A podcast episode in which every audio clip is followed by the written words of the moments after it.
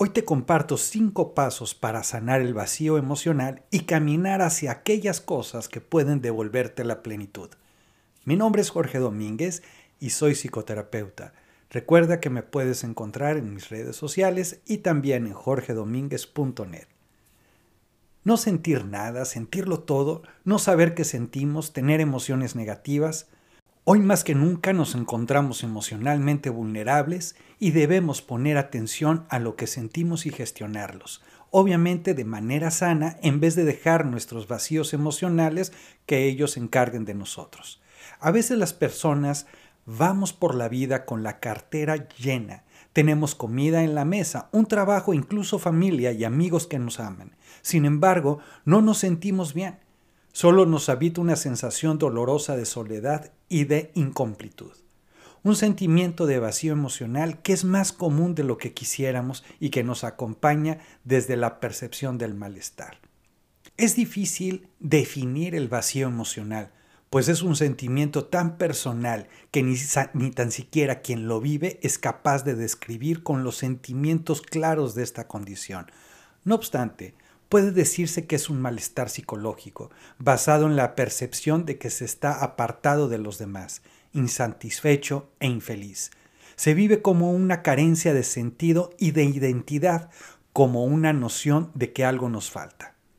Lo complejo es que aparentemente este vacío apareció de la nada, las personas que lo describen no logran identificar el, origen de su malestar o las razones por las que sienten tanta soledad y sin sabor, aun cuando su vida está completa. Hay quienes el vacío emocional lo viven de manera diversa. Existen signos comunes que podrían ser sus síntomas. Estos podrían variar según la causa del vacío y pueden agruparse de la siguiente manera.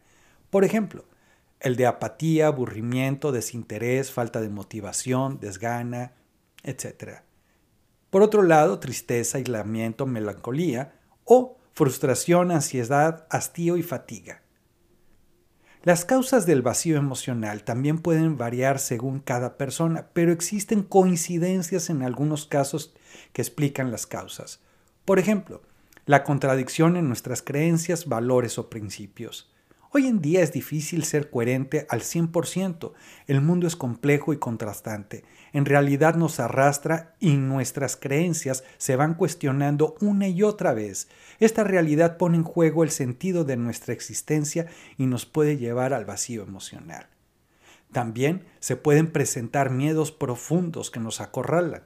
Miedos a la soledad, al abandono, a la decepción, por supuesto a no encajar, que son temores poderosísimos que nos amenazan constantemente y nuestra defensa se orienta hacia la apatía y el desinterés, convirtiendo ese vacío en el estado emocional por defecto.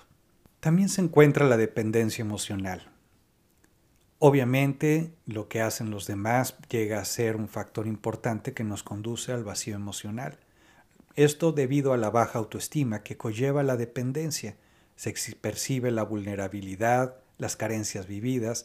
Esto puede llevarnos a sentir ese vacío al sentirnos solos, especialmente cuando la pareja se va, los hijos están en la escuela o en estos momentos de cuarentena. La ausencia de la pareja puede ser la principal causa de vacío debido a la dependencia hacia ella.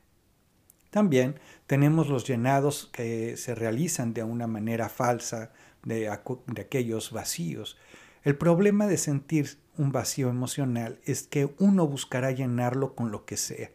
Pero si se desconoce la causa y el malestar, es tanto que nos apremia de llenar ese vacío que seguramente se cometerán algunos errores al tratar falsamente de llenar ese vacío, que puede ser desde comer, esto es hasta llenarnos, hasta sentirnos llenos, hasta vincularnos con, vincularnos con relaciones tóxicas, algunas falsas formas de llenar el vacío se evidencian en trastornos alimenticios, vigorexia, alcoholismo y drogadicción, codependencia y relaciones tóxicas, promiscuidad, compras por impulsividad y otras compulsiones.